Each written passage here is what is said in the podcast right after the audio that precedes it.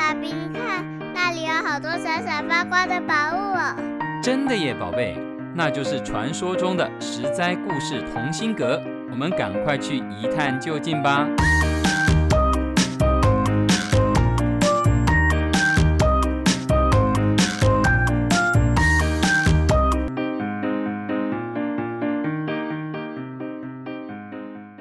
各位亲爱的宝贝们，大家好。我是陪你在故事里寻宝的琪琪姐姐。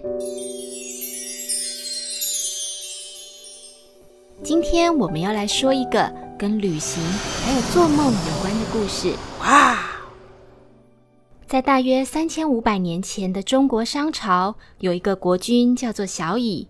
小乙为了培养未来的接班人，所以要求他的儿子武丁隐瞒身份到各地去查访。目的是要让武丁了解人民的真实生活，还有学到更多的本领，将来可以做一个好的国君。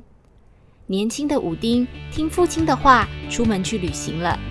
他隐姓埋名，四处游历，观察人民的生活。他亲切地跟农民还有奴隶交谈，甚至还参加他们的劳动，体会他们的辛苦。有一天，武丁到了虞山这个地方的山岩下，看到很多的奴隶正辛苦地在筑墙防水。这些奴隶的脖子上都被绳子绑住，防止他们逃跑。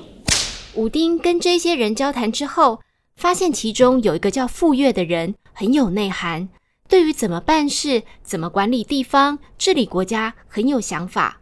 武丁记住了这个人，并且告诉自己。将来有一天，一定要让傅说脱离奴隶的身份，让傅说来帮助自己治理国家。武丁结束旅行后，回到皇宫，在他的父亲小乙过世之后，继位成为新的国君。武丁根据传统，要为父亲守丧三年。在这三年里，武丁住在茅草搭设的房子里，粗衣淡饭，生活简朴。把国家大事交给大臣去处理，但是啊，在这三年里面，武丁很认真的观察人事物，仔细的思考将来他要怎么管理国家。三年过去了，武丁才亲自的治理国家。这时候，武丁就想到他当年在民间遇到的那位能够帮助自己治理国家的奴隶傅说，他很想要任用傅说。可是当时商朝的阶级制度分明，如果是贵族，世世代代都会是贵族；但如果是奴隶，那么就世世代代不能够翻身。武丁知道，如果他聘用一个奴隶进宫当大臣，一定会被所有人反对。于是武丁就想了一个办法。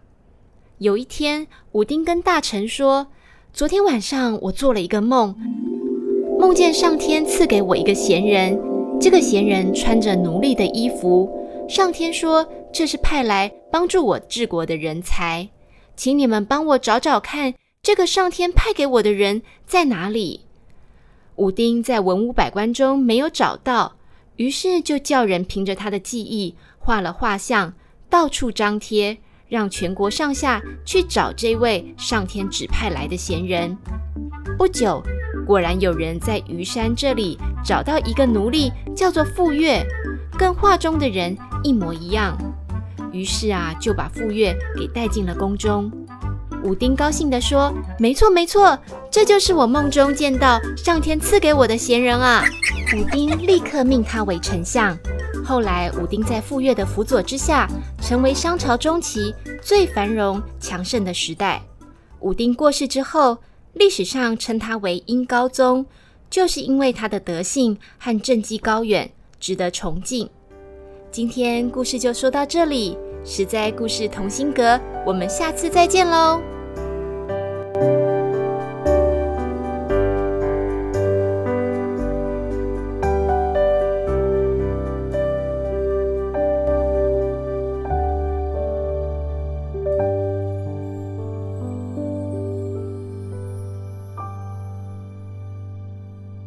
上游十三十三网络教育学院制作播出。